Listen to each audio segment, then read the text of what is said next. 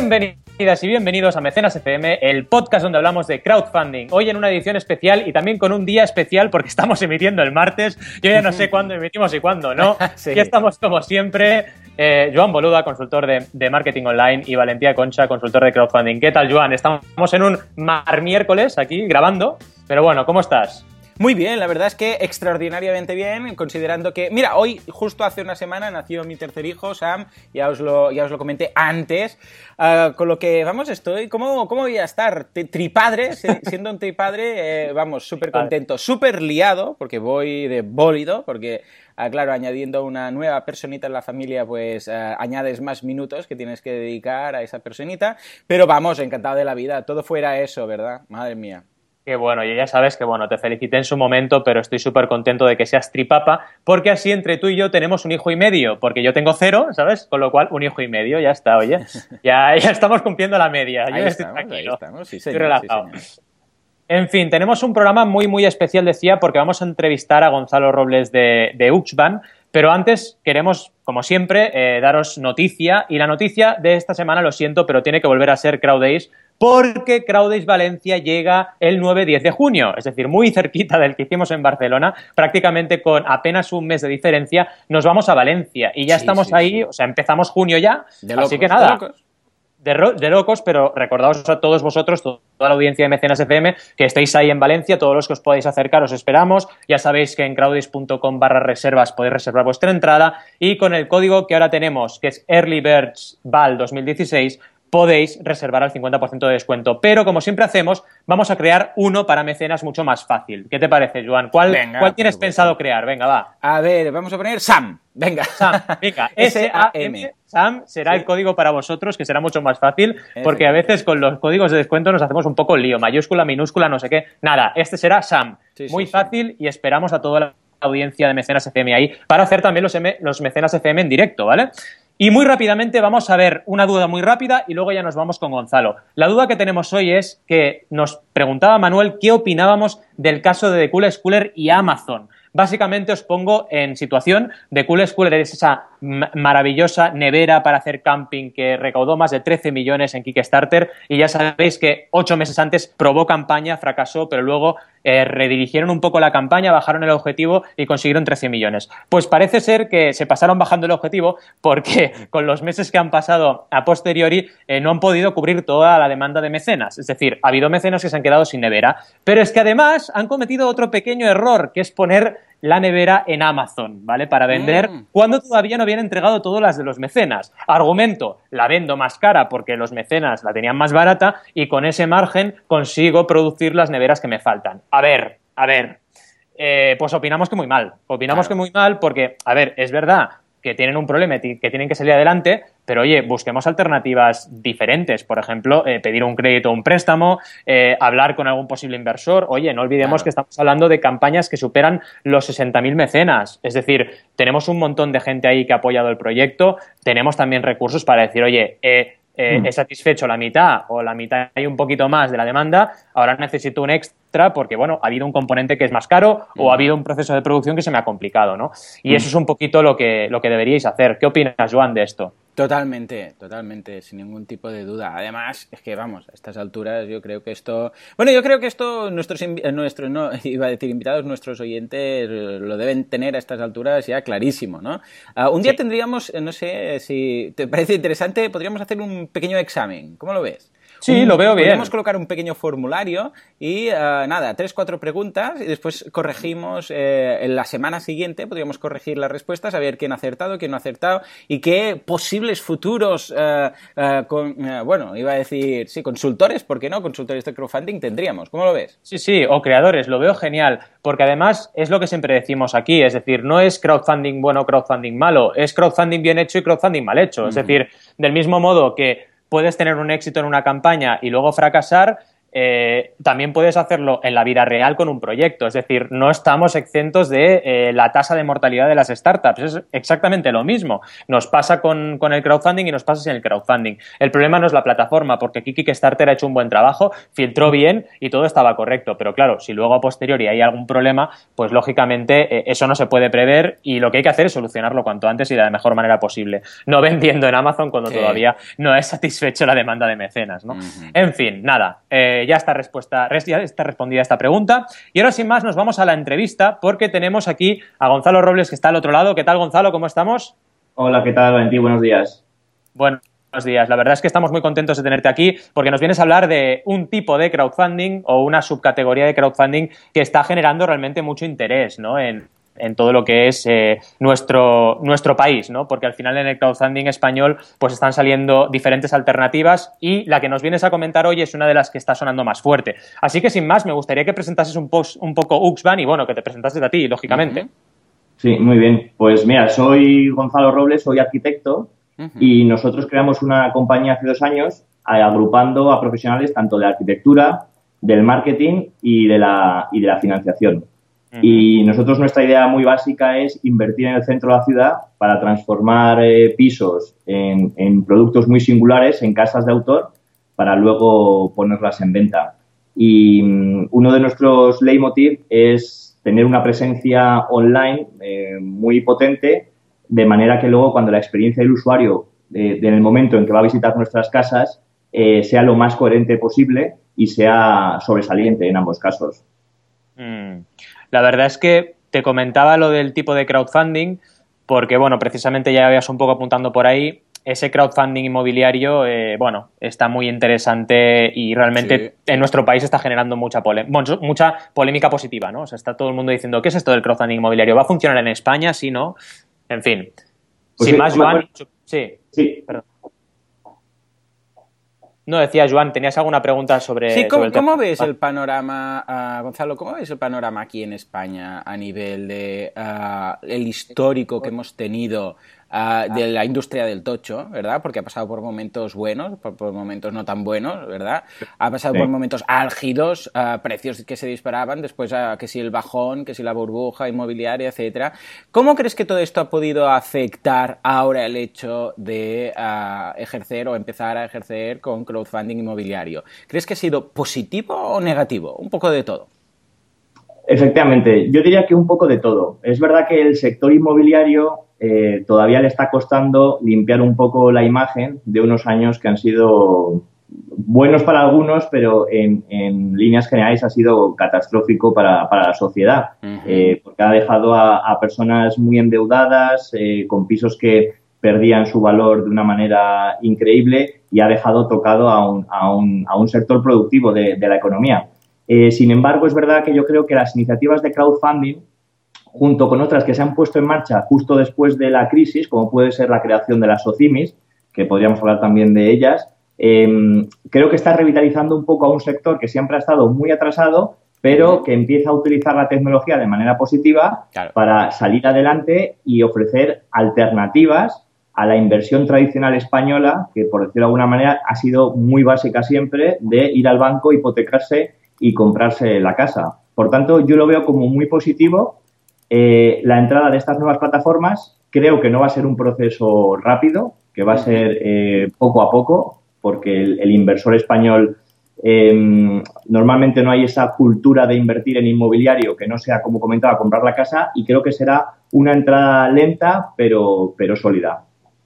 Estupendo, ¿no? Lo veo bien. Es, es, eso lo que decíamos. Claro, tenemos que considerar que España es un país un poco distinto o peculiar, al menos, en cuanto a la industria inmobiliaria. En este caso, es interesante ver cómo esto, en este caso, pues ha afectado en partes mejor, en partes peor, el, mundillo de la, de la, bueno, vamos, del, mundo inmobiliario. O sea que, muy interesante. Además, pasa algo. Estoy precisamente en, me interesa mucho tu testimonio porque precisamente estoy en ese momento de, de buscar propiedad, con lo que vamos, es más que interesante lo que nos puedes contar tú hoy.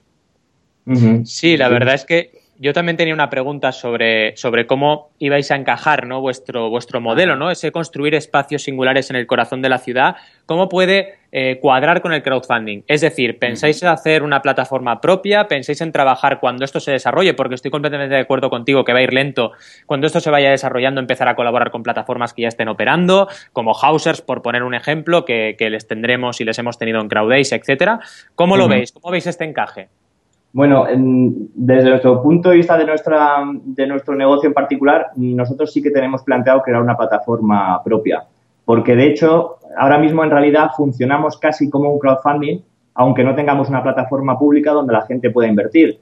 Eh, nosotros, como os comentaba, eh, adquirimos propiedades, pisos en, en el centro de las ciudades y, lógicamente, necesitamos unos recursos financieros que son muy elevados. Entonces, em, tienes varias maneras de hacerlo. O intentas hacerlo tú solo, creciendo poco a poco, o mm, siendo más arriesgado y endeudarte mucho con el banco, cosa que ya es poco recomendable después de, la crisis inmobiliaria. O la otra es permitir que pequeños o más grandes inversores puedan eh, coinvertir contigo eh, en calidad de socios. Y entonces la realidad es que nosotros ahora mismo ya invertimos con varios inversores interesados en nuestro proyecto y tenemos como próximo objetivo poder abrir y canalizar esa inversión a través de una plataforma propia que espero esté funcionando para el año que viene.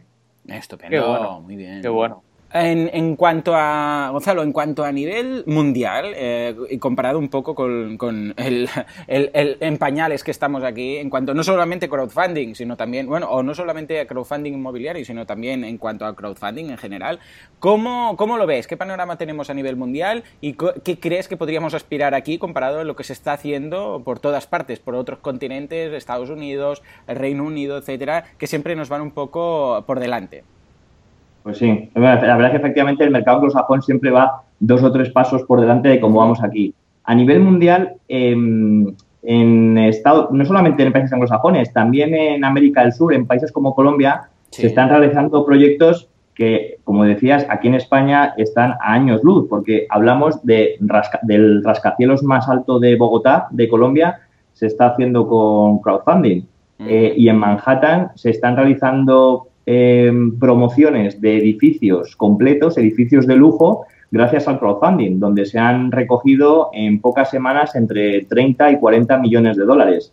Entonces, en esos países que van muy adelantados, eh, hay una gran fuerza porque em, eh, toda la economía colaborativa es interesante, eh, toda la revolución tecnológica también tenía que llegar al mundo de la financiación y sobre todo al mundo de la financiación inmobiliaria y creo que em, es muy positivo que haya esos casos de éxito de, manera que en pocos años en España podamos ver proyectos interesantes y muy grandes eh, que tengan una gran repercusión a nivel de medios de comunicación y que haga que la gente se anime a conocer este, este apasionante mundo. Genial, exactamente. Sí, sí, exactamente. Iba a decir que exactamente igual a, a como ha pasado a nivel a nivel mundial, ¿no? Donde en Estados Unidos, por ejemplo, casos como Pebble en 2012 hicieron que, se asentase el crowdfunding en Estados Unidos, ¿no? Y en ese sentido, eh, ¿cómo lo ves, eh, Gonzalo, a nivel de España? Es decir, ¿qué previsión haces? Eh, ¿Cómo ves un poco el desarrollo que tenemos hoy en día y, cómo prevés que va a poder desarrollarse en los próximos meses barra años? Mm. Bueno, pues en los próximos meses mm, como comentábamos antes, creo que la, introducción va a ser muy lenta, va a ser como una mancha de aceite que poco a poco va a ir expandiéndose, pero viendo las plataformas que están funcionando ahora mismo, los proyectos van a ser proyectos muy, muy pequeños, eh, proyectos además muy, muy conservadores, porque en otro momento podemos hablar del, crowdfunding y del crowdlending, pero proyectos muy conservadores, eh, donde no den altas rentabilidades, pero den la seguridad al inversor de que va a obtener una, ganancia interesante. Entonces, eh, creo que van a seguir surgiendo plataformas con estos pequeños proyectos, eh, no solamente eh, la que os comentaba que queremos implantar nosotros, sino de otras personas que se han puesto en contacto con nosotros y nos han contado sus proyectos. Van a ampliar este número de plataformas, se van a ampliar los, los, los campos, la calidad de los edificios, las ubicaciones, pero no creo que hasta dentro de dos o tres años tengamos pues por decir de alguna manera, un gran proyecto de 100, 200 millones de euros de crowdfunding. Yo personalmente no lo veo y espero equivocarme. Mm. No, no, es, interesante y esperamos, esperemos que no te equivoques, efectivamente. Ah, vale, ahora actualmente a nivel en España, ¿qué, plataformas en este sentido destacarías eh, de lo que están haciendo? Hemos visto ya, hemos tenido la oportunidad de, hablar con algunas de ellas en, en CrowdAce, pero ¿qué destacarías o qué plataformas destacarías actualmente que estén ya ah, dando este paso? Pues mira, para mí la más destacada y al fin y al cabo es la que más está invirtiendo en marketing y más está invirtiendo en publicidad, que, es, que es Houses, lógicamente. Eh, creo que es el modelo en el que se tienen que mirar el resto de, compañías porque mm, su filosofía me parece que es muy, muy acertada. Como comentaba antes, eh, el inversor español tradicional eh, digamos que tiene el, que, no tiene las, las miras muy amplias todavía entonces, es bueno que una plataforma como Houses esté ofreciendo proyectos muy conservadores, muy fáciles de entender, muy sencillos, eh, donde cualquiera con unos mínimos conocimientos se puede ver animado a invertir. Entonces, para mí Houses es la referencia eh, por cuanto al producto, que compran pisos bien ubicados, pequeños, eh, les hace unas buenas reformas que se puedan alquilar rápidamente para que el inversor empiece a recibir los beneficios a través, de, a través del alquiler y luego también haciendo que el inversor pueda ser partícipe de ese, pueda ser propietario de ese proyecto. Claro. Y aquí es donde me gustaría hablar un poco de las dos formas de crowdfunding que hay. eso es el crowdfunding equity, que es el que está haciendo Houses, que es donde se crea una sociedad que es la que compra ese, ese piso y todos los inversores son propietarios, son socios de, esa, de ese vehículo. De manera que creo que es muy, muy lógico y muy de sentido común para el, español que se sienta propietario del piso donde está invirtiendo. Y luego la otra ah, herramienta que es el crowdlending, en este caso hablaríamos ya de préstamos. El inversor lo que hace es hacer un préstamo al promotor en función del proyecto tendría una tasa de interés, y, pero ese tipo de, de, proyectos aquí en España, de esa más de financiación, es decir, donde el inversor es más un acreedor, no es un socio, todavía no, está, no están funcionando y creo que es el, siguiente paso. Totalmente. Y a nivel de ventajas eh, comparativas con lo que sería eh, pues una inversión tradicional, ¿qué ventajas le podrías, aparte de la que ya destacabas ahora, ¿no? de, ese sentirse propietario, ¿qué, más ventajas le, atribuirías al crowdfunding con respecto a la inversión más tradicional? Mm, bueno, a ver, por inversión tradicional yo hablo como de, siempre me gusta hacer, hacer tres, tres, apuntes. Primero la que comentábamos, el que va, el que va al banco a hipotecarse y se compra el piso él solo, que bueno.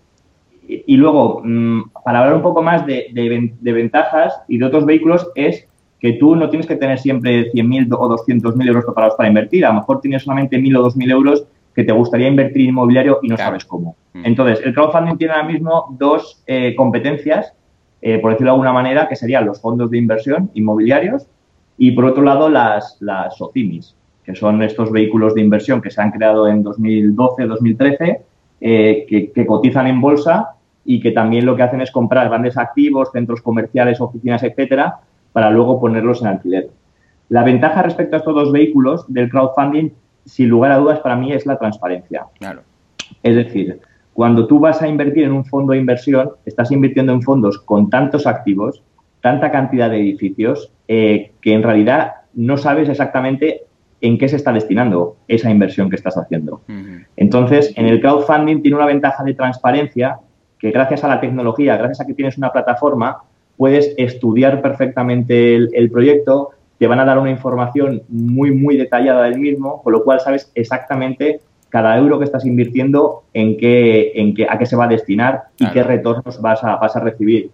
Y luego la diferencia con las OCIMIS, eh, las OCIMIS también tiene la ventaja de que al ser un, de que es fácil entrar en ellos por unas pequeñas cantidades, pero tienes el, los sustos de que te produce la bolsa. Es decir, son empresas que están cotizadas en bolsa. Em, si vas a comprar y vas a tener esa inversión 10 años, puedes estar tranquilo porque te va a ir bien, pero si es para entrar y salir rápido, pues eh, te puede penalizar el que la bolsa esté alta o esté baja. claro. Bien. A nivel de desventajas, ¿verías algo también? Porque no, supongo, si es que le ves alguna, vamos, porque igual estás, vamos, eh, solo le ves lo, positivo, ¿no? Pero ¿habría algo que deberíamos tener en, consideración? Hombre, la desventaja es que si tú entras en una inversión, por ejemplo, y te quieres salir eh, rápidamente por cualquier circunstancia, eh, no es fácilmente vendible tu participación. No, sé, no sé si me explico. no, es un producto, no, es un producto, muy líquido, muy líquido en ese sentido. Eh, por, eso, por eso la, desventaja de las OCIMIS que están en bolsa, por otra parte, tiene la ventaja de la liquidez. Tú en pocas horas eres capaz de vender tu participación en esa inversión. En el crowdfunding no es tan sencillo. En el tema de houses que comentábamos antes, estaban trabajando en un, en un marketplace de manera que se puedan vender y revender eh, las participaciones en un proyecto para que tengas posibilidad de salirte, pero a día de hoy todavía no es posible. Con lo cual, como desventaja, es que si no tienes, si el dinero que vas a destinar a esa inversión no lo tienes claramente, no tienes muy claro que vas a estar varios meses o años sin contar con él, pues ese es un punto que es negativo, pero que se puede solucionar. Vale. Y volviendo un poquito, bueno, a tu historia, ¿no? En tu relación con el crowdfunding más profesional, eh, ¿has participado en campañas o cómo descubriste un poco el sistema, ¿no? Si fue más porque tú descubriste alguna campaña, porque participaste, porque alguien de tu entorno participó, un poquito eso nos gustaría también saber. Bueno, yo, creo que un poco los que no estamos eh, tan metidos en el tema del crowdfunding desde el inicio, lo hemos descubierto eh, porque ha habido un montón de, de proyectos culturales, musicales, etcétera, que se iniciaron con el, con el crowdfunding, ¿no? Me imagino que yo hace ya más de, más de 10 años, 10, 15 años, etcétera.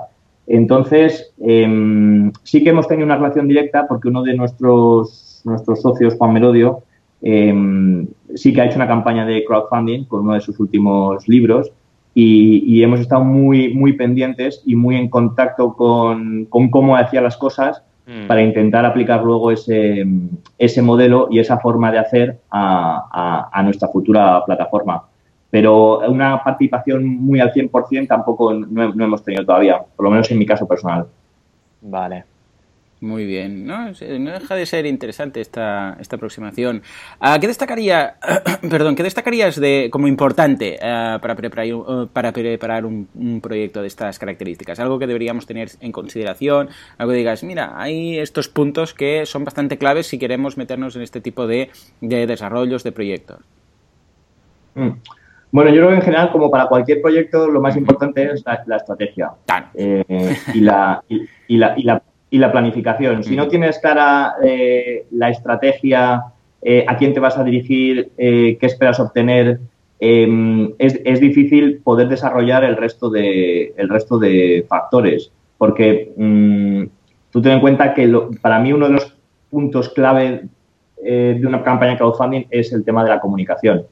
es, es, es absolutamente vital. Si no tienes esa campaña de comunicación que esté bien dirigida, eh, en el que tú transmitas tu proyecto no solamente con, con, información de forma transparente, sino que incluso seas capaz de, pues por qué no decirlo, de transmitir un poco de emoción. Es decir, al fin y al cabo, o sea, que decir, mm, mm, para invertir, para manejar dinero hace falta confianza, eso está claro. La confianza es lo primero. Entonces, esa es, es, es, la primera piedra, pero la segunda es que tienes que generar un poco de emoción, es decir, tienes que generar ganas, ganas. Y entonces tienes que transmitir que tu proyecto es, es atractivo, que tienes claro por qué estás recurriendo al crowdfunding y no lo estás haciendo de otra manera y ser capaz de comunicarlo para que el inversor responda. Entonces, estrategia y planificación, desde mi punto de vista, son los dos puntos más importantes para, para poder desarrollarla.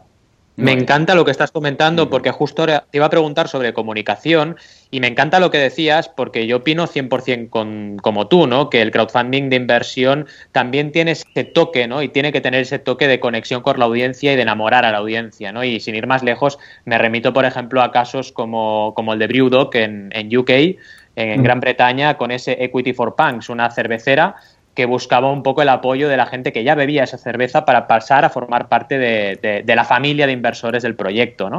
Uh -huh. eh, ¿Qué destacarías a nivel de comunicación? Porque ya sabes que a nivel de estrategia en Mecenas comentamos mucho sobre las 20 reglas de oro del crowdfunding y una, por ejemplo, es recaudar ese 30% inicial en 7 días o menos para generar precisamente lo que tú decías, esa confianza, esa credibilidad. ¿no? Eh, ¿Vosotros cómo estáis planteando esto y, y cómo creéis que podéis eh, lanzar recetas o consejos para vuestros inversores, bueno, para vuestros crowdfunders, ¿no? Para la gente que vaya a financiar proyectos en, en la plataforma vuestra. Uh -huh, bien.